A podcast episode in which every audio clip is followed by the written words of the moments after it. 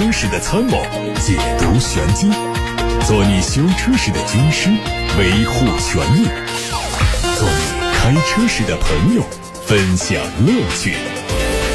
调频九二七，傍晚六点半，董涛说车，只和车友在一起。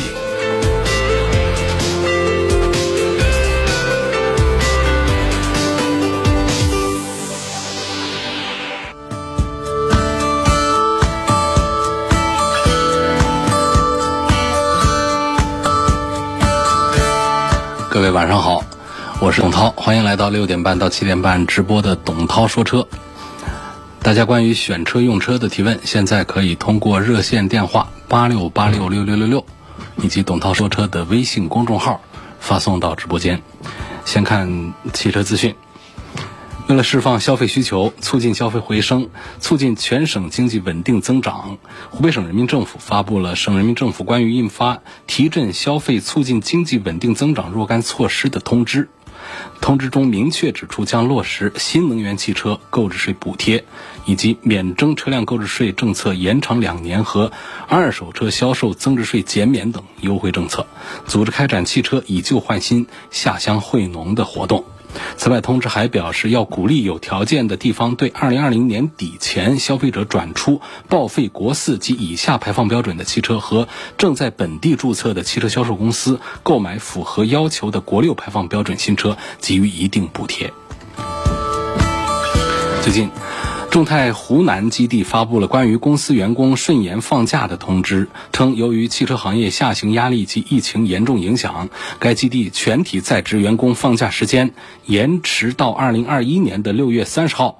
这次放假通知涉及到众泰湖南基地的湖南江南汽车制造有限公司、星沙制造厂、新能源汽车长沙分公司等。从之前的巨额亏损到董事长因无力偿还欠款被限制高消费，再到如今劝员工离职，众泰汽车的境况是每况愈下。照这个势头，众泰可能要步华泰的后尘。当车企们纷纷张开双臂迎接纯电动未来的时候，丰田汽车仍然没有忘了它的心头好——氢燃料电池汽车。日前，丰田汽车、中国一汽、东风、广汽集团、北汽集团、北京易华通等六家企业在北京举办新闻发布会，并且签署了合营合同，计划成立联合燃料电池系统研发北京有限公司。新公司的主要业务是通过协商，共同规划产品一条龙的开展，满足中国市场需求的电。堆组件技术、系统控制技术以及车辆搭载技术等一系列技术研发工程，大幅度的缩短从开发到产品化所需要的时间，加快氢燃料电池汽车在中国商用车市场的普及。海外媒体曝光了梅赛德斯奔驰新款 CLS 车型的海外售价，起售价约人民币四十八万元。它计划在今年下半年在海外市场开售，并同步引进到中国市场。新车的外观和内饰基本和现款一致，但据说将会新增两款外观颜色。它会更换全新版本的 MBUX 系统，同时支持 Mercedes Me 功能。另外呢，新款的 CLS 还配备了最新的驾驶员辅助系统。在动力方面，新车会用上 3.0T 的涡轮增压发动机，加上48伏轻混组成的动力总成。发动机的最大功率有270千瓦，传动系统是九速的手自一体变速箱。网上传出了一组全新一代宝马 X1 车型的测试谍照，这是新车的第一次曝光。从谍照中可以看出，新车的前脸用上了更加锐利的线条，大灯的尺寸明显缩小，变得更加细长。此外呢，它并没有加大双肾格栅的面积，侧面保持了和现款接近的造型线条，但地柱的倾斜角度更大，好像是采用了半隐藏式的车门把手。车尾配备了扰流板，排气是隐藏式。根据此前的规划，全新宝马 X1 会在后年正式发布，未来还会推出纯电动的 iX1。有海外媒体说，阿尔法罗密欧计划在2022年推出第一款纯电动车，它的定位是小型 SUV，它基于标致 E 二零零八同平台打造。从曝光的新车渲染图看，它采用了家族式的设计语言，保险杠两侧配上了条状的日间行车灯灯带，车侧下方配上了五环状的轮毂，内配有刹车钳是红色的。在动力方面用的是最大功率为一百零一千瓦的电动机，峰值扭矩有两百六，电池组的容量是五十千瓦时，工况下的续航里程三百零九公里。吉普官方传出消息，新款的吉普指南者正式发布。它相比现款在外观内饰上没有明显调整，但是配置是有升级，车机系统有升级。另外，新款的指南者还提供了插电式混合动力版本。这次新增的插电混动车型被命名叫 4xe，它在 logo、发动机舱盖等位置都加入了蓝色的装饰件。内饰延续了现款的整体设计，动力是高低功率的 1.3T。4xe 车型用了一套由 1.3T 发动机加电动机组成的插电式混合动力系统，另外混动版还会搭配四驱。从国家知识产权局获得了一组新款丰田 CHR 的专利图，较现款车型做了小幅调整，两侧前大灯是重新设计的，同时底部的圆形雾灯移到了上方，尾部中间的反光板两侧加入了更加精致的镀铬装饰。未来国产的丰田奕泽和 CHR 都会同步做相应的改款。另外，海外媒体说，丰田 CHR 在中期改款之后，有可能引进混合动力系统。有媒体获得了一组疑似全新哈弗 H 六的实车图，它的外观是全新设计，增加了很多的运动化的元素。两侧的大灯组的造型修长扁平，拉宽了车头整体的视觉宽度。预计会根据不同的配置，采用传统透镜式大灯和矩阵式 LED 大灯组。前格栅的设计更加扁平化，内部的装饰条非常的密集。侧面是全新的贯穿式双腰线，而且后窗的面积比现款更大。长安汽车正式发布了长安的 CS55 Plus 蓝鲸版的官图，和现款相比，它换上了长安蓝鲸 N1 系列的 1.5T 高压直喷发动机。从账面的数据看，它的动力性能较现款会有明显提升，同时在外观细节方面也有所调整。它采用了深灰色的油漆涂装，配上了红色的装饰线点缀，前格栅的右上角增加了 S 标志，凸显它的运动化定位。各位正在听到的是晚上六点半到七点半中直播的董涛说车。大家关于选车用车的提问，现在可以发送到直播间八六八六六六六六，正在开通。还有董涛说车的微信公众号、董涛说车的微博都可以留言。董涛说车正在直播，现在回答大家的提问。先看来自八六八六六六六六，在呼叫中心平台上，孙先生的提问是：问日产的楼兰低配。跟日产的奇骏高配有什么区别？为什么同样是日产的车，奇骏的销量那么好，而楼兰的销量却很差？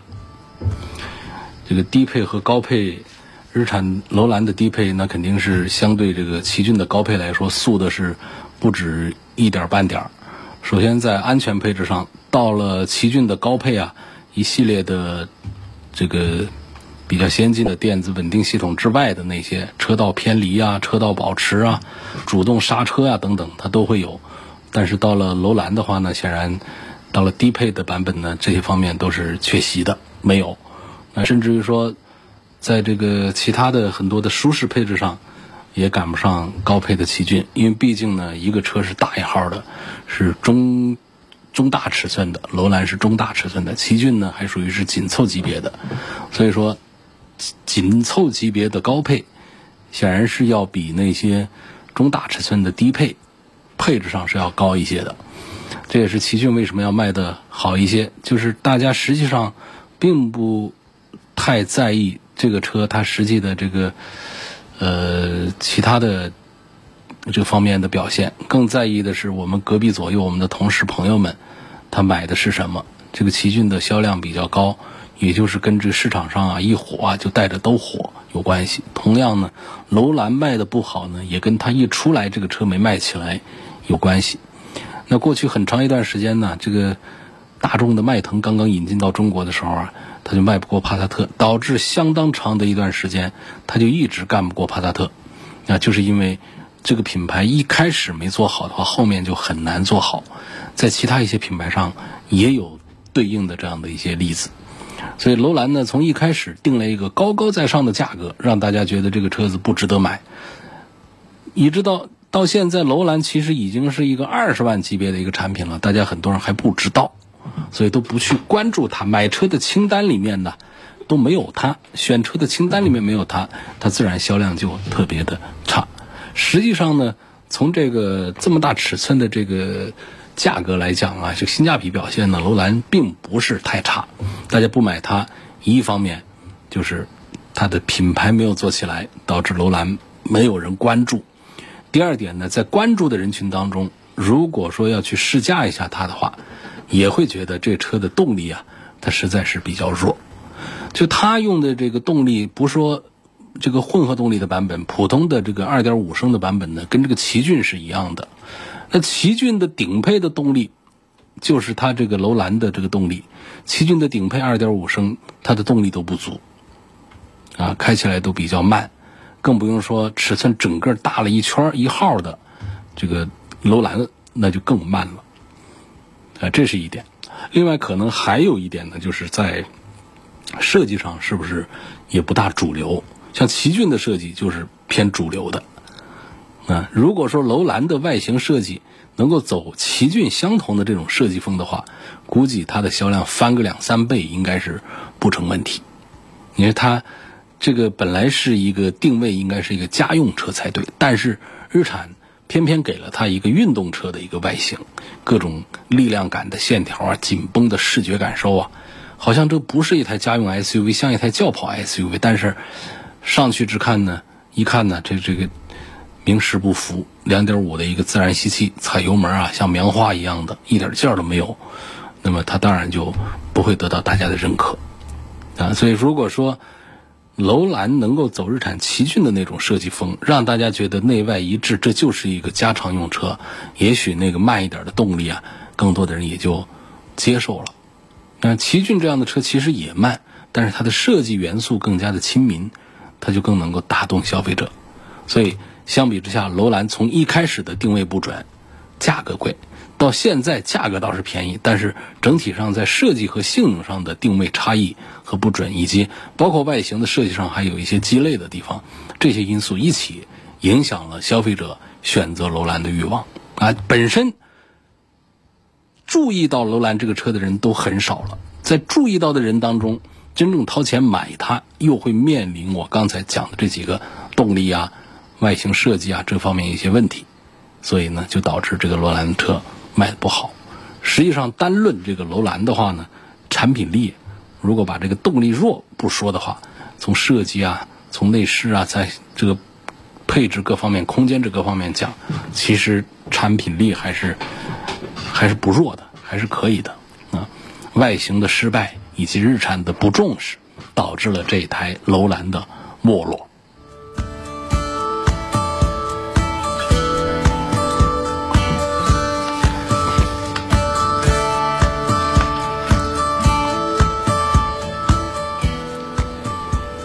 下一个问题说，近期打算买车，预算是全款十万到十三万之内落地。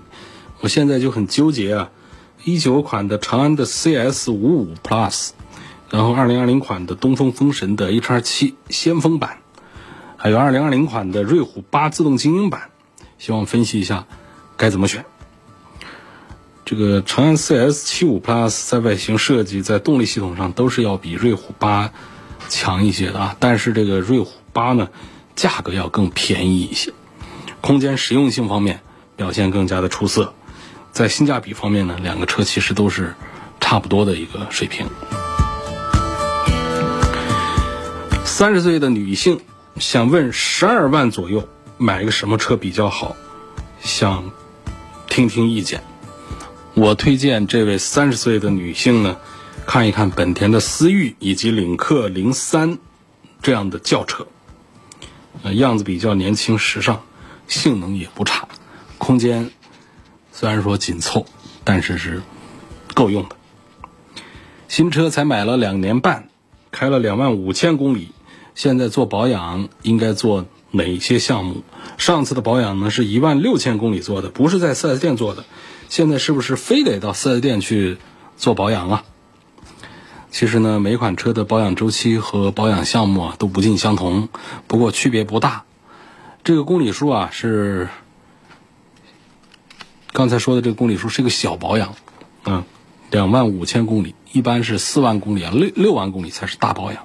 那么这样的公里数的小保养啊，一般都是换个机油机滤就可以了，或者说有一些小的差异，可以根据厂家的这个配套的使用说明书。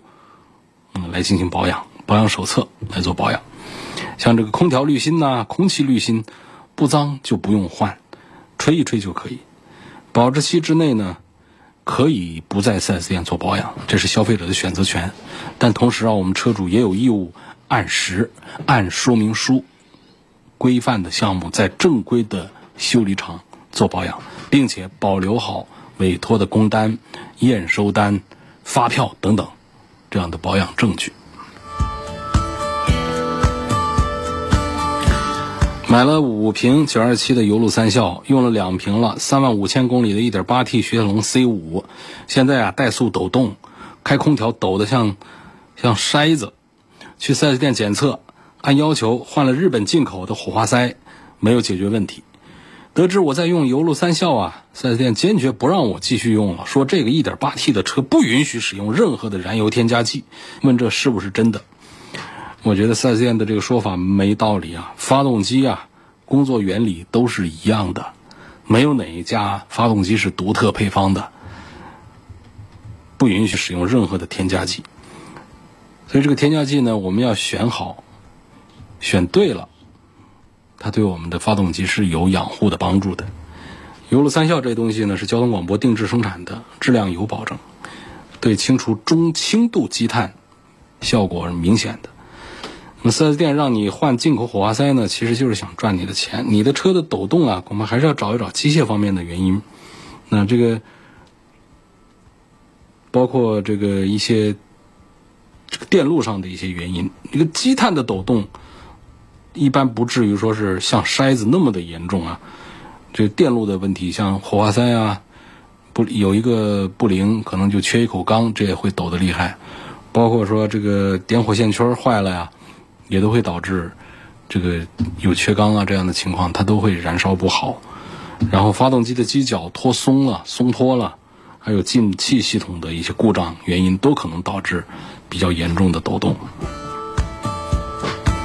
看中了荣威的 RX 五 Max 1.5T 的最低配，问这款车是否值得买，品控怎样？这车设计感还是很强，嗯，也很漂亮，空间大，配置全，值得买，故障率也不高。上汽通用自家的六 AT 变速箱，虽然说油耗不如之前的七速双离合，但是可靠性是有了大幅度的提升的，值得买。看中一台二手车，这个车的交强险是到2021年的元月，没有商业险。问买进来之后啊，这个商业险是按什么标准买？新车标准还是续保的标准？商业险的算法是以保险公司的公式为准，是随着车的年份和折旧越来越低的，不是按照新车的标准。讴歌的 RDX、英菲尼迪的 QX 五零和路虎发现运动哪一个更值得买？从性价比、稳定性、舒适度这些角度来排一个顺序。可能从性价比和稳定性、舒适性各方面都是英菲尼迪的 QX 五零强一点但是路虎的品牌呢要更好一些。认牌子的话，还是选发现运动吧。更多人在路虎和英菲尼迪两个品牌之间都会更喜欢路虎。骐达、雷凌、卡罗拉、享域、标致四零八该怎么选？各有优缺点。骐达的配置数据看着不错，但是呢，网评日产的变速箱不行。卡罗拉、雷凌俩兄弟就是小了点儿。享域是个三缸机，标致四零八外观还行，嗯，配置、空间、用料都满意。可是很多人都说维修率高啊，问涛哥该怎么推荐？我感觉这位网友还是偏向于挑剔的。你要觉得卡罗拉小的话呢？你又觉得享域动力差的话呢，那恐怕就只能去买个中级轿车了，比如说买个盖板的本田雅阁，它跟这个高配的卡罗拉价格已经很接近了。我相信你会满意盖板的雅阁。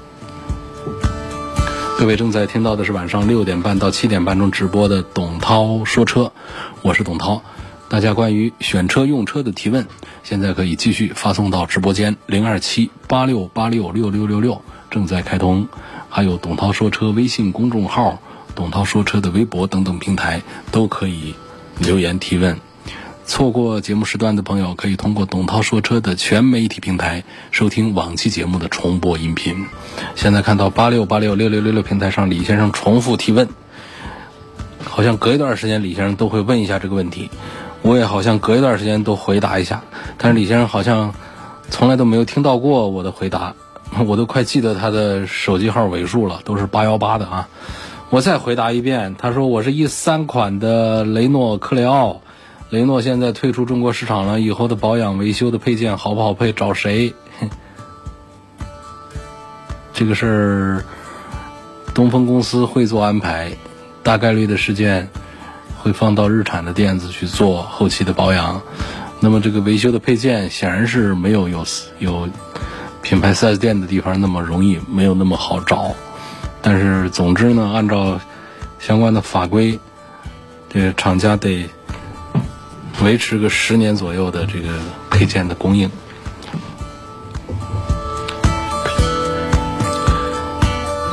王先生说：“希望从使用感受、售后方面评价一下霸道的中东版和这个国产超霸的4.0，问哪一款更值得买？然后全时四驱跟这个分时四驱啊，它们之间是个什么样的一个区别？这两款车的配件啊？”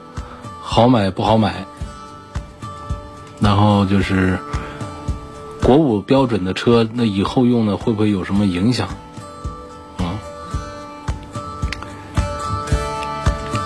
这个问题，首先说这个霸道这个车呢，我觉得平行进口的现在还是值得买，因为我们国五的标准呢，以后是不会嗯。不允许销售，但现在还是允许的，而且这样的车呢，质量都比较好，值得大家长期的持有。再就是呢，我们今后在一些非国六标准的地区，这个车子还是可以再做交易和过户。所以这样的车呢，冲着它的这个性能，而且它即将要停产这么一个事儿来说，我觉得还是这个这么前面有这么大的保有量在。呃，在现在这个有一些优惠的这个情况下，来考虑买是可以的。至于这个全时四驱和分时四驱呢，这个其实在这个霸道上呢，并不重要。倒不是说四驱不重要，就是它们其实是各有各的好处。我们的分时四驱它很强大，它可以在一些这个通过性能方面啊表现的更好一些。分时四驱，这个。它同时还可以给我们带来更低的油耗表现。为什么我们国产的普拉多3.5现在都用的是分时四驱？我们很多人这个觉得还是原来的这个全时四驱啊要要更好一些。实际上就是咱们现在的这个分时四驱可以出现一种两轮驱动的一种驾驶的模式，这在我们绝大多数的公路条件下它都是啊很好用的。那同时呢，当我们要做极端的越野的时候呢，它又可以变得非常的强大。所以说，这个东西也不是说就是退步了，也是说这个厂家在这个车型的定位上，它是有自己的考虑，所以用上了这样的国产的这个霸道上的这个四驱。我们很多喜欢玩车的呢，还是坚持要买这个进口版本的这个中东版的这样的四驱。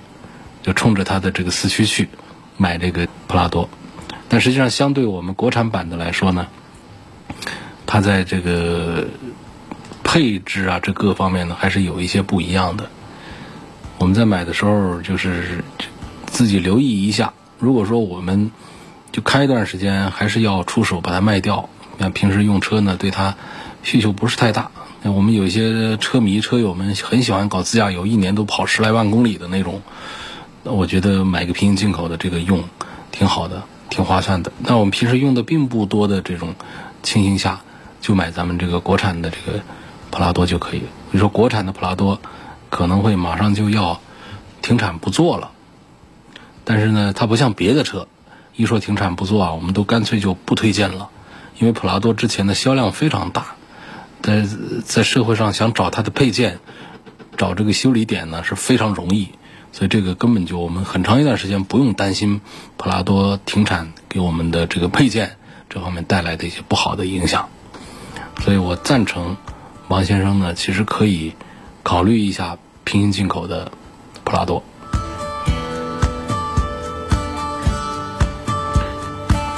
下面一个问题，张先生他说我想买一个宝马的三二五，呃，上周到四 S 店去问个价，是三十六万五。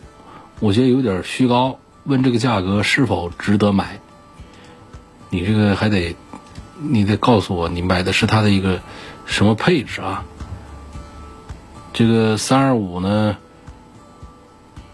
它有好几个版本，啊，有这个高配的，它确实是厂家的价格，它都是这个三十六万多，然后它其实还有这个。低配的车啊，我估计你这个看的就是它的一个高配高配的三二五，应该是有一些优惠。这这个具体这这个的谈法，这个还是怎么弄？再就是呢，每一个车啊，它的店里情况还不一样。有的车啊，它出厂是一个配置，呃，但是呢，店方在订购的时候呢，下订单的时候呢，它可能会加装了一些原厂的配置。甚至于到店之后做了一些加装改装的，那么他把这几千块钱给加进去，这种情况也应该是合理的。所以三系我我觉得不至于现在是一分钱的优惠都没有。按照你这个三十六万五的这么一个价格，我觉得更可能的就是这车上是不是有什么配置，你没把它说清楚，要关注一下它到底是有什么配置，跟这个厂家的官方配置表不一样，你再来评估它的价格。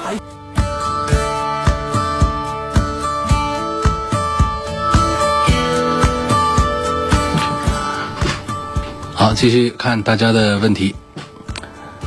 有位网友在八六八六六六六六平台上，他留言说，希望对比一下比亚迪的汉、小鹏的 P7、特斯拉的 Model 3这三款车谁更值得买？他自己先说了自己的看法啊。他说，这个比亚迪的汉呢，有华为的五 G 技术，刀片电池；然后小鹏的 P7 啊，它的自动驾驶和外观都很强大；然后就是 Model 3呢，品牌好。并且呢，这个比亚迪汉的这个高配，还有小鹏 P7 的这个中配啊，还有特斯拉的低配，价格都差不多。问这个三个车应该是怎么来考虑？其实我觉得这里要讲产品力的话呢，Model 3还真是干不过小鹏 P7，还有这个比亚迪的汉啊，Model 3干不过他们。干不过他们的原因在于哪儿呢？首先就是尺寸上它要小一些，第二个是呢价格上它要贵一些。第三个呢，就是做工上呢是没有小鹏和比亚迪好的 Model 3呢，那没有太好。还有一点呢，就是续航里程，Model 3的续航里程是干不过小鹏和汉的。所以我们一个电动车这个续航里程还是比较重要的，续航里程基本上都有虚标，我们本身就得打折。如果你本身的这个标注，你你发布的这个数据都。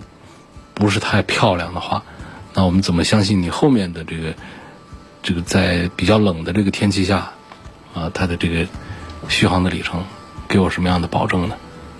所以它现在的这些像这个，如果说我们讲价格相近的话，因为 Model 3呢它是有贵的，有三四十万的，我们没法拿那一些跟小鹏的 P7 跟比亚迪的汉来做对比，我们就拿二十几万的车来说的话。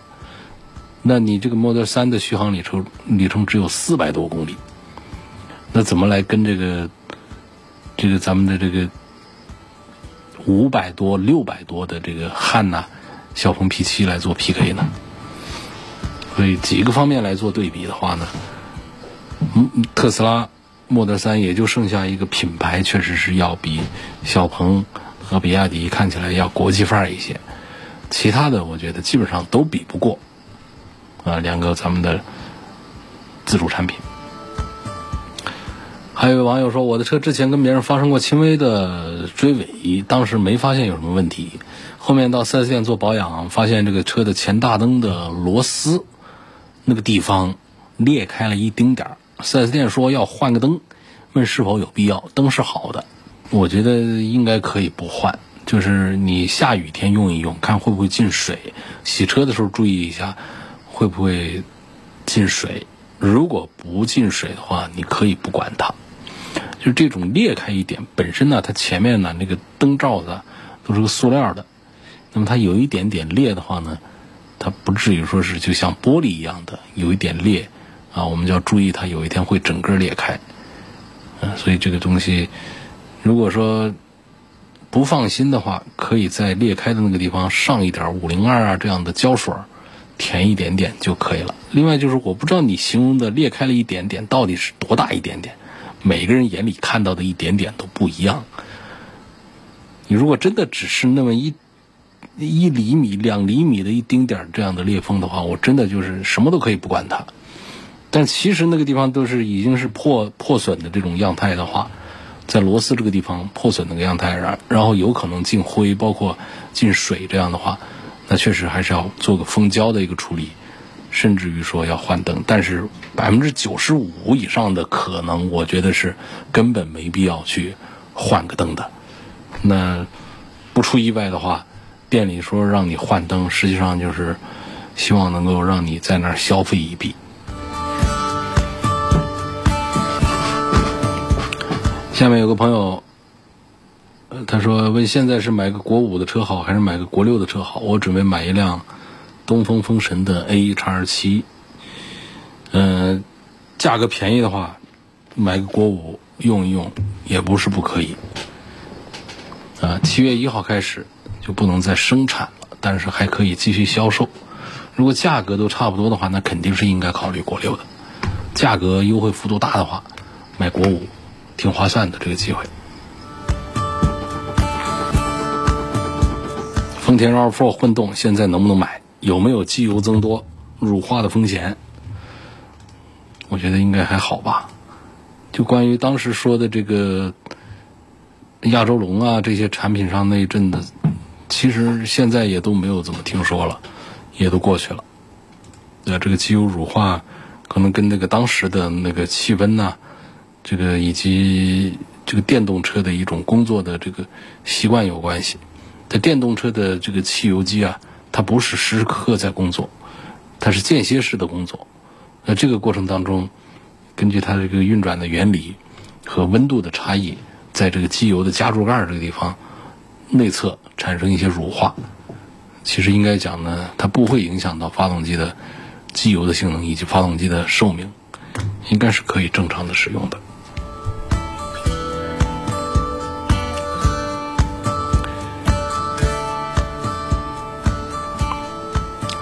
有个朋友说听涛哥节目三四年了，所以呢，老婆买车的时候要买 mini，被我力劝，他改了奔驰 C。现在老婆看着满意，开着足够，感谢涛哥。那一定是听我讲啊，这个 mini 啊是看着漂亮，开着难受啊。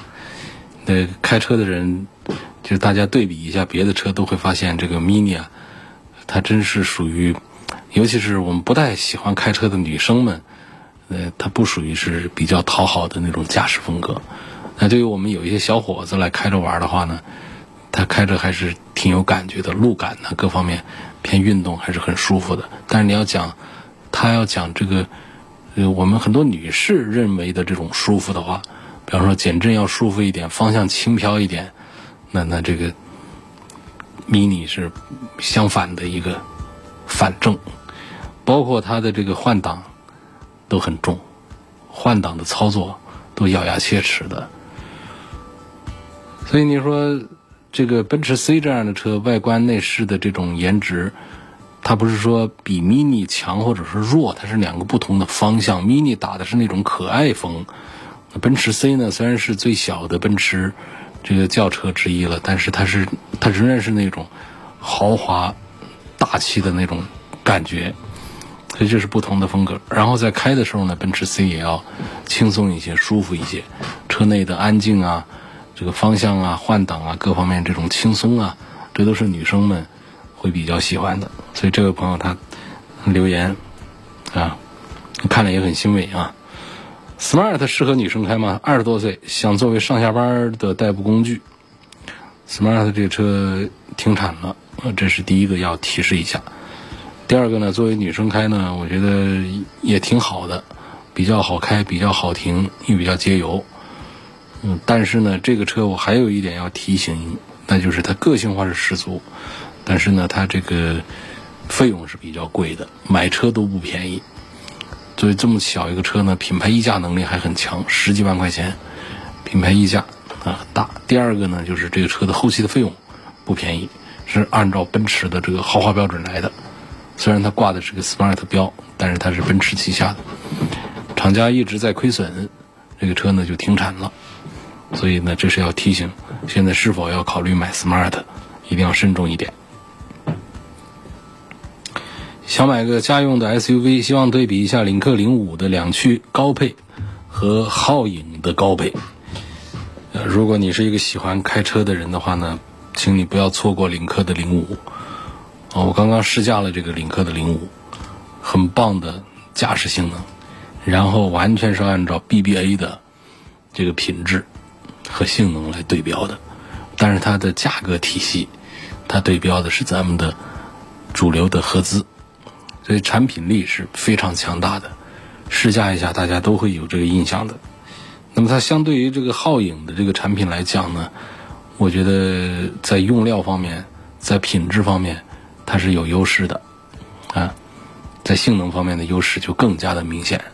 就光这个动力的提速的部分，一般像本田的这个产品的话呢，它不会说在一个二十几万的产品当中，啊，做出这个很强大的这样的啊性能表现出来。它更多的做的是一个居家用车的一个常态一个性能。比方说它这个提速就是属于这个，嗯，这个中等的一个中等偏慢的一个水平。但是到了领克零五，可不是讲跟你讲中等偏慢，中等什么，直接就是偏快的车了，六秒多钟的提速，六秒多钟提速，比我们大街上百分之九十多的车，比大街上百分之九十五的车都快，所以这是个偏年轻人、偏这个性能的、偏机动的，呃一个一个产品。好，今天就到这儿，感谢大家收听和参与晚上六点半到七点半直播的董涛说车。董涛说车的全媒体平台可以收听往期节目的重播音频，他们分布在蜻蜓、喜马拉雅、九头鸟、车架号、易车号、百家号、微信小程序梧桐车话，以及董涛说车的微信公众号和微博这些平台上。